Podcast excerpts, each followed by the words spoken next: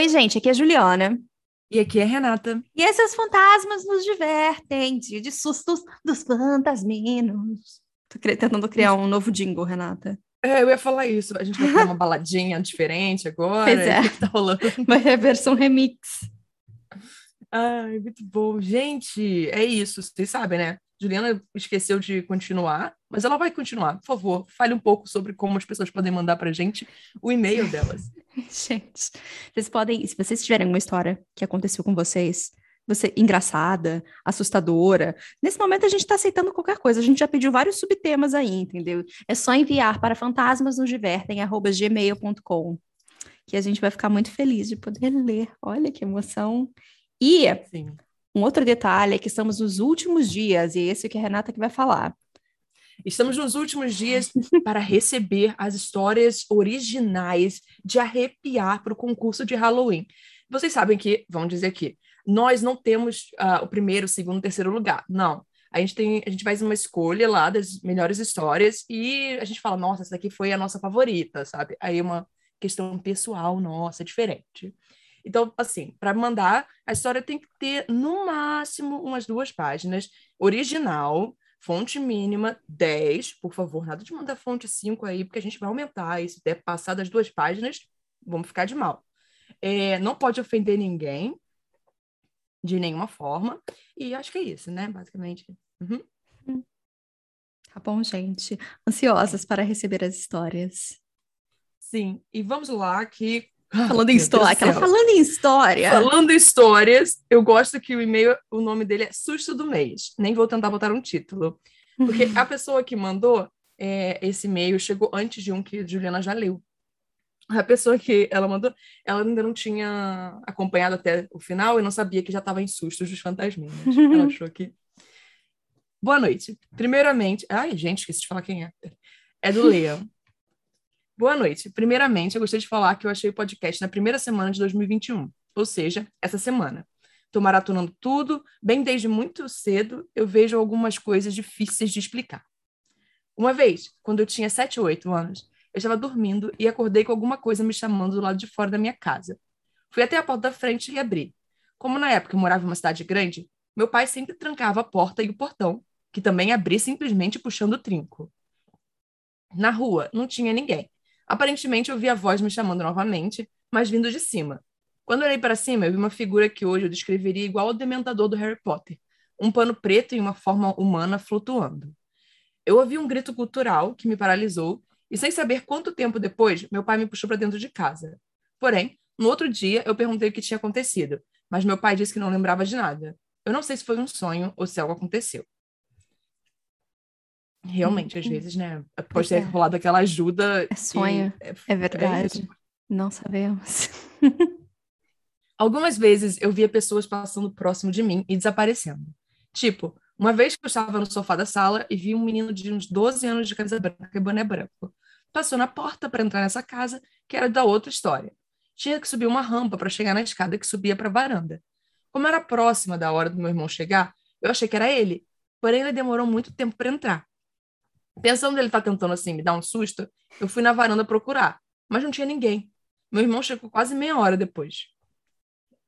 É, realmente, não era seu irmão. Agora vamos ao lugar que eu morei, que mais aconteceu coisas assustadoras. Eu mudei muito na vida, pois meu pai morreu e eu e meu irmão mudamos para um apartamento no centro da cidade que morávamos, em Alegre, no Espírito Santo. Poucas pessoas conhecem. No apartamento tinha três quartos, dois para frente do prédio e um para o fundo, onde ficava o hospital onde meu pai morreu. Pensando agora que estou escrevendo, foi uma péssima ideia, tanto pelo espiritual quanto pelo psicológico, mas era no centro, próximo de tudo, o aluguel era bom e o apartamento era grande. Então, na época, pareceu uma boa ideia. Nos primeiros dias, foi tudo normal. Não consigo falar se algo mudava de lugar sozinho, pois era tudo bagunçado. Mas eu ouvia à noite passos no corredor do prédio e a lâmpada que acendia com movimento acendia sem ninguém lá. Com o tempo, eu não conseguia dormir à noite. Eu ficava deitada a noite inteira olhando para o teto e não dormia. Mas quando o sol nascia, o sono vinha de vez. Certa noite, eu ouvi um choramingo vindo do quarto do meu irmão. No outro dia, ele veio reclamar que eu estava vendo algum vídeo muito alto tarde da noite, pois ele tinha ouvido uma garotinha chorar no meu quarto. Só havia uma parede entre os nossos quartos, então não chegamos a um consenso de onde estava vindo esse choro. Meu irmão me contou depois que se tornou comum ele ver um pé pequeno e muito branco por baixo da toalha enquanto ele tomava banho. Mas quando eu tirava a toalha, não tinha ninguém lá. Como eu falei, só morava lá eu e ele. Não tinha nenhuma criança, quem dirá uma garotinha. Um dia, eu vi que de manhã a porta do apartamento estava destrancada. Como nasci no Rio de Janeiro, eu nunca deixo a porta destrancada. Gente, eu gostaria de deixar claro que, é como uma boa carioca, eu incentivo que em qualquer lugar do mundo, na verdade. Pelo amor vocês... de Deus. Isso não tem a ver com ser do Rio de Janeiro, tá? Eu sinto que muitos casos que a gente vê, ah, fulano arrombou a porta, porque não precisava arrombar a porta, ele só abriu e entrou nos lugares, entendeu? Porque estava aberto. Exato. Eu não confio no ser humano de fato. É isso, basicamente é isso. Ok. Então fui brigar com meu irmão por ele ter deixado a porta aberta. Ele falou que não se lembrava de ter feito isso, mas não lembrou de não fazer. Então deixamos acordado de que iríamos fechar todas as noites para evitar problema. Uma noite eu estava na sala e vi a luz do corredor do prédio acendendo sozinha. Eu olhei no olho mágico e não tinha ninguém lá. Eu virei a maçaneta e a porta estava aberta. Então eu tranquei e me virei para deitar. Porém, eu ouvi o trinco abrindo devagar, mas a chave estava na minha mão. Sem olhar para trás, eu corri para o meu quarto e me tranquei lá. Nessa noite, eu vi um salto alto andando no corredor do apartamento, indo e voltando a noite inteira. Não sei que horas, até porque, como falei, eu ficava deitado esperando o sol nascer. Eu vi um rosto na janela do meu quarto. Na hora pensei, quem é esse sem mãe que está a essa hora olhando pessoas aleatórias dormirem? E fui fechar as cortinas. Mas quando levantei, lembrei que eu morava no terceiro andar. Como dá para ver na foto, e a cada passo até a janela, o meu horror aumentava. O rosto desceu um pouco, saindo do meu campo de visão, e quando cheguei na janela, olhei para baixo e vi uma massa negra com um rosto que parecia uma máscara humana. Essa massa estava grudada na parede entre o meu andar e o de baixo. Fechei as janelas e as cortinas, corri para minha cama e me cobri. Afinal, a coberta é o melhor escudo espiritual. O resto da noite foi ouvindo o salto andando no corredor e batidinhas na janela. Depois de um tempo, eu contei isso para um amigo que já estudou muito demonologia, e ele me falou que, pelo que falei, essa massa que vi era como se fosse um peixe pescador. Aparentemente, ele precisa de algum tipo de energia e engana o ser vivo para entregar essa energia a ele. Pode ser que ele queria que eu pulasse da janela, por estar fazendo um barulho assustador no corredor, e o rosto parecia bem agradável, apesar de tudo. Não sei se vocês ainda continuam com os medos do mês. Não continuamos, eles agora são semanais. Pois, como falei, estou agora no episódio Susto do mês 8. Então eu tenho esperança de que leiam e contem essas histórias. Hoje, eu já superei algumas delas. As duas primeiras, mas essa última ainda me arrepia toda vez que eu lembro. Eu adoro o podcast de vocês. Espero que tenham muito sucesso e bom trabalho. Bu! Gente, eu tenho uma, eu tenho uma questão aqui muito Fala. importante, tá? Quando vocês forem fechar a janela porque vocês viram um, um ser flutuando, não olhem para baixo, não olhem para o ser, não procurem, porque Só a gente fecha. não sabe. É, só fecha, porque vai que ele tem uma energia meio hipnotizante, você precisa olhar para ele para, sabe, alguma coisa acontecer. Não, uhum. evitem. Vai fechar a cortininha assim, olhando para o lado. Pronto. Só isso. Bom, a minha história é da Carolina e se chama História para os Sustos dos Fantasminos. Olá, meninas, tudo bem? Tenho uma história curta para contar que aconteceu essa semana com a minha avó. Eu sei que só deve ser lida daqui a muito tempo, então, para registrar, essa semana foi em janeiro de 2021. Tem a ver com bichinhos, então se preparem. Ai, meu Deus. Hum. Por que sou sempre eu que pego o bichinho, Renata? É sempre você que lê a história de bichinho, Juliana. Calma, Foi eu mal. vou tentar, vou me concentrar aqui, então. Eu vou ler o mais rápido possível que dê para ser ouvido, entendeu, gente? E eu vou tentar não chorar. Vamos lá. Porque se tem um se preparem, a gente já sabe que é triste a história, tem isso. Minha família sempre teve muitos bichinhos de estimação, principalmente a minha avó. Atualmente são cinco gatos de duas cadelas na casa dela. Até dia 26 agora eram três cadelas. A Lili era uma vira-lata que meu tio adotou quando foi morar em outro estado, acho que em 2008 ou 2009. Mas quando se mudou para um apartamento em um prédio que não permitia animais, precisou deixar com a minha avó por um tempo. Mas ela se adaptou tão bem a, ver, a viver com a gente que acabou ficando indefinidamente. Para vocês conhecerem um pouco mais sobre a Lili, ela foi adotada pelo meu tio depois de ser devolvida duas vezes pelas pessoas que adotaram antes. Azar deles. E quando foi adotada, estava grávida. Meu tio dizia: Ah, que gracinha, ela chegou tão magrinha e já está engordando. Mas não, eram cinco filhotes mesmo. Ela era louca pelo meu tio. E sempre que ele visitava, não descuidava dele. A gente, mas isso é muito verdade. Sempre quem é cachorro que cachorro gato quando é resgatado eles são obcecados pela pessoa sempre. A gente tinha uma vizinha que o filho dela adotou um cachorro e o cachorro virou o cachorro dela, mas ele ficava louco quando ele ouvia ele na rua, entendeu? Era tipo assim. Hum. Sim. É... Eu tenho um amigo que o irmão dele adotou um cachorro, só que o meu amigo era mais o pai do que, uhum. do que o irmão dele, sabe? Porque cachorro estava sempre com ele. É. Sempre que eu comia uma fruta, tinha que dar o final para ela. Era só eu começar a descascar uma banana que já via as patinhas descendo a escada. Isso é o que eu mais vou sentir falta. Eu podia passar horas contando sobre as peripécias da Lili, mas eu disse que a história ia ser curta e já deixou de ser. Então vamos ao relato de verdade. Há uma semana ela começou a ficar muito quietinha, mas primeiro achamos que era o calor. No final de semana parou de comer, respirava ofegante e passou a cheirar muito mal. Mas muito mal mesmo, a ponto de ser enjoativo. Isso é importante depois. Minha avó dava comida para ela na colher, mas ela vomitava. O veterinário disse que não podíamos fazer nada que fosse ajudar de verdade. Isso devia ser problema causado por metástase do tumor que ela tinha no útero, que descobrimos quando ela foi castrada. Era melhor cuidarmos dela em casa, no lugar que ela conhecia, entre as pessoas que a amavam. Então ela morreu sendo cuidada pela minha avó, que ficou com ela até o último momento. E agora estou chorando. É, ela escreveu, eu estou eu tô segurando aqui ainda. Isso foi na tarde do dia 26. Ela disse que assim que Lili morreu, o cheiro ruim passou, o que com certeza era, tem uma explicação biológica que eu não conheço, porque sou de humanas. Minha avó colocou ela no quintal dos fundos, mandou cremar no dia seguinte de manhã. Quando ela voltou para o quintal, já vazio mais tarde, tudo cheirava flores. Era um cheiro de rosas muito forte e ela não sabia de onde vinha. Peraí. Tudo bem. Não tem plantas nesse quintal e ela não tem rosas. Não era o cheiro de nenhuma planta ou perfume que ela tem em casa. Minha avó também disse que primeiro não teve coragem de nos contar. Ela achava que iríamos dizer que ela está ficando maluca. Para minha avó acreditar de algo sobrenatural aconteceu, tem que ser realmente sério. Ela é católica e não acredita nessas coisas. Em outra situação, eu também procuraria por uma explicação lógica, mas dessa vez quero muito acreditar que é um sinal de que nossa cachorrinha está bem, onde quer que ela esteja. Um abraço, adoro o podcast, espero que continuem por muito tempo com o trabalho incrível de sempre. Ah, PPS. Preciso dizer que amo ouvir vocês falando de histórias de fantasmas e depois comentando musicais. Por isso que esse podcast é perfeito. Não consigo mais ouvir Six da Juliana. Obrigada. Inclusive, eu estava falando de Six agora com o Ben. eu falei, finalmente vi Six. Muito bom. Ai, maravilhoso, Six. Acho que todo mundo devia dar uma procurada aí no YouTube. Six musical.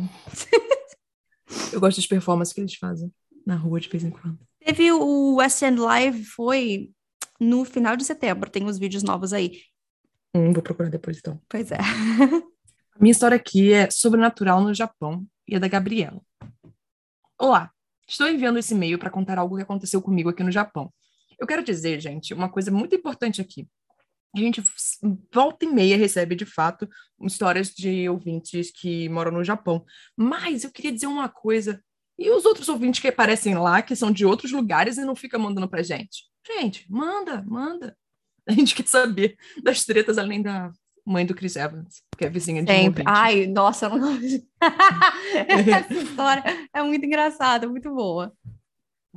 Manda eu fofoca 11... também, gente. Poxa, olha só. Não é só de fantasma que esse podcast existe, não. A gente gosta das fofocas. Isso é uma velhinha futriqueira, entendeu? Eu ia falar isso Renata. de futricagem que a gente gosta aqui nesse podcast. Renata falou... Renata, gente, vocês não sabem. No meio da gravação, a Renata me fala assim, nossa, ia te mandar, tava rolando uma treta no Twitter, mas deletaram. Eu falei, mas faz o um resumo, é. Quero saber, conheço as pessoas. Não. Sei o assunto. Não, mas eu quero saber, entendeu? É importante.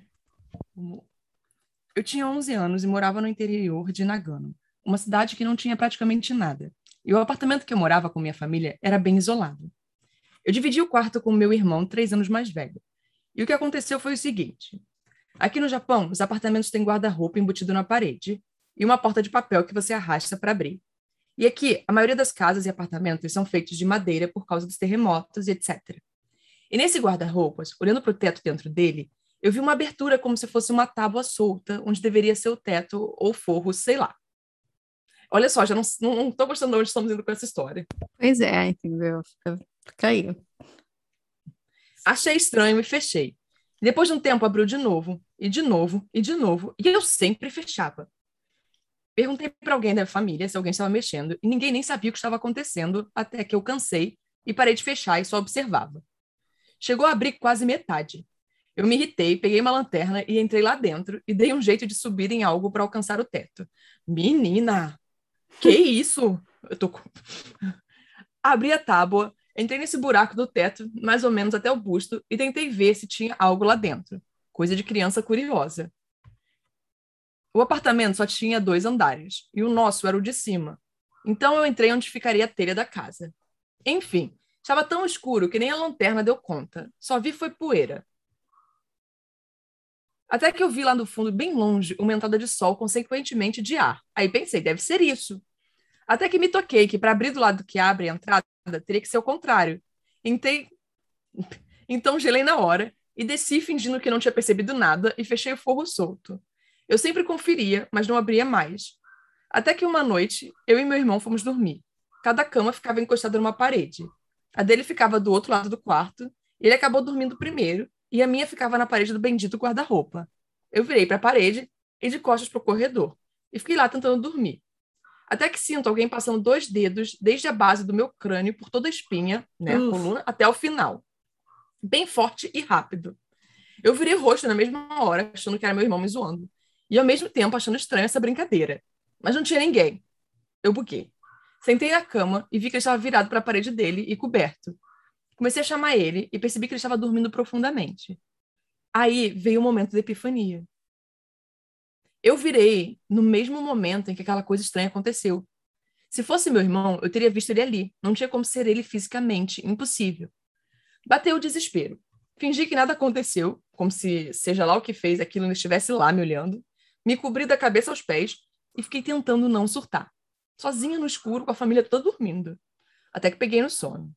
Será que tem a ver com guarda-roupa? Será que o que quer que tinha lá em cima saiu e fez questão de me avisar? O guarda-roupa continuou sem abrir o forro e meses depois a gente se mudou de lá. Espero que tenha dado para entender a explicação de como era o guarda-roupas e o quarto.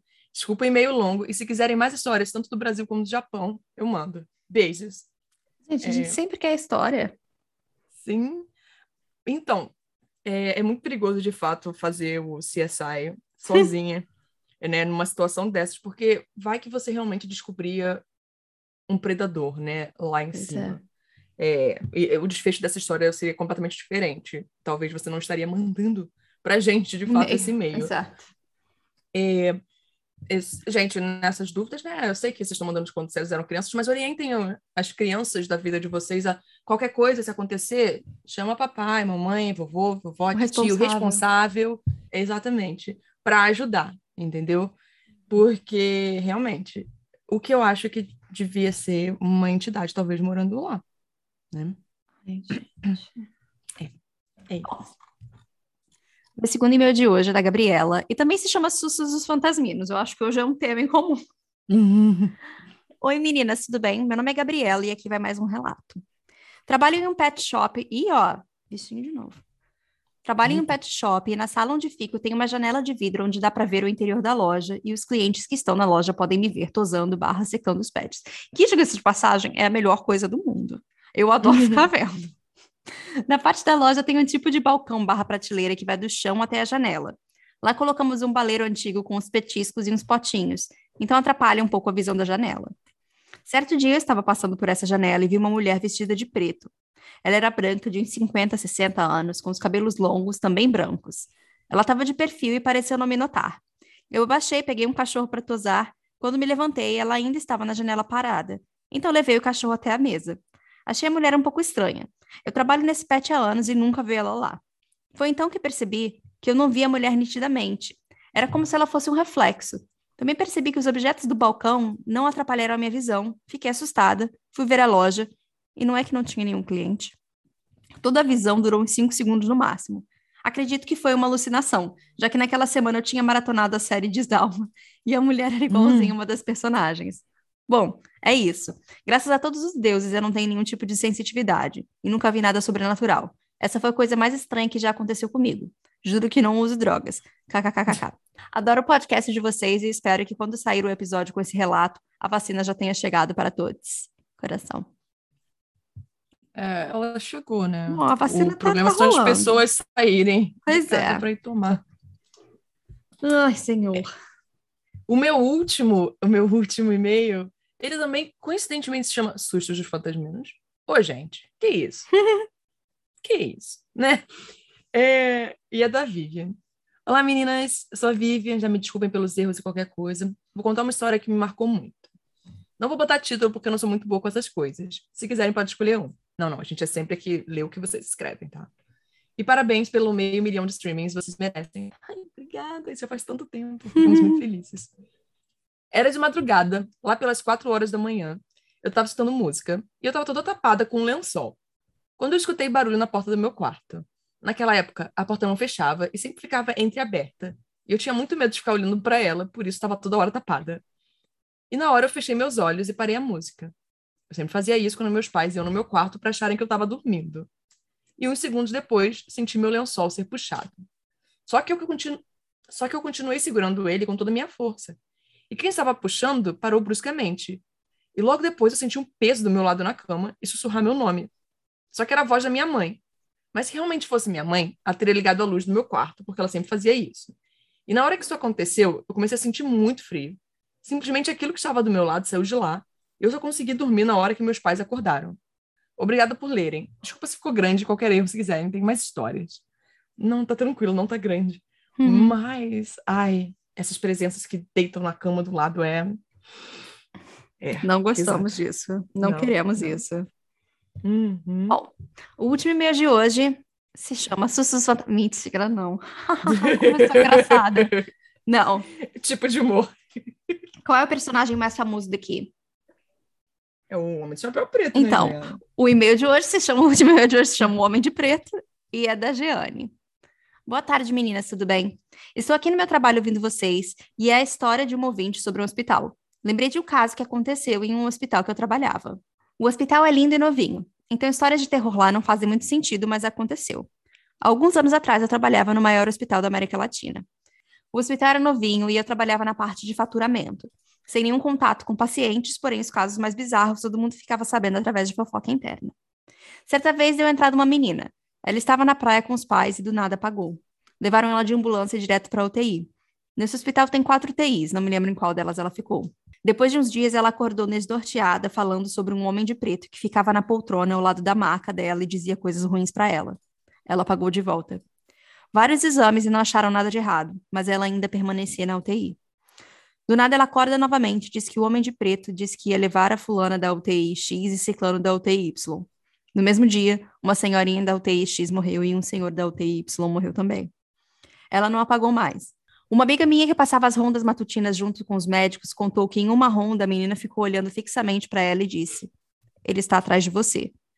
Minha amiga conta que sentiu o corpo todo tensionado e parecia que tinha alguém respirando atrás dela. Porém, não havia ninguém.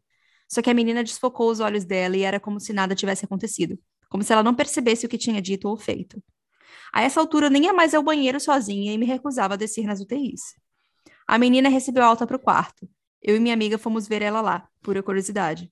Não podíamos entrar no quarto, só passamos na frente e damos uma espiada para dentro. Eu sempre fui muito sensitiva, porém a única coisa que eu senti foi um medo intenso. Aquele medo que faz a gente lacrimejar e sentir um zumbido no ouvido e uma sensação de que tinha alguém atrás da gente andando.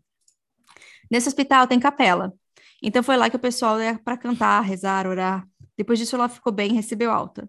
Não me lembro se foi diagnosticada, se fez algum procedimento. Só sei que ela ficou bem e não lembrava de nada sobre o tal do Homem de Preto. Apesar do lugar ser lindo, estilo Grey's Anatomy, depois disso eu não andava mais em nenhum canto sozinha e a história do Homem de Preto ficou na boca do povo por um bom tempo. Hoje não estou mais lá no hospital que estou agora, tem uns casos bizarros também, mas deixo para outra hora.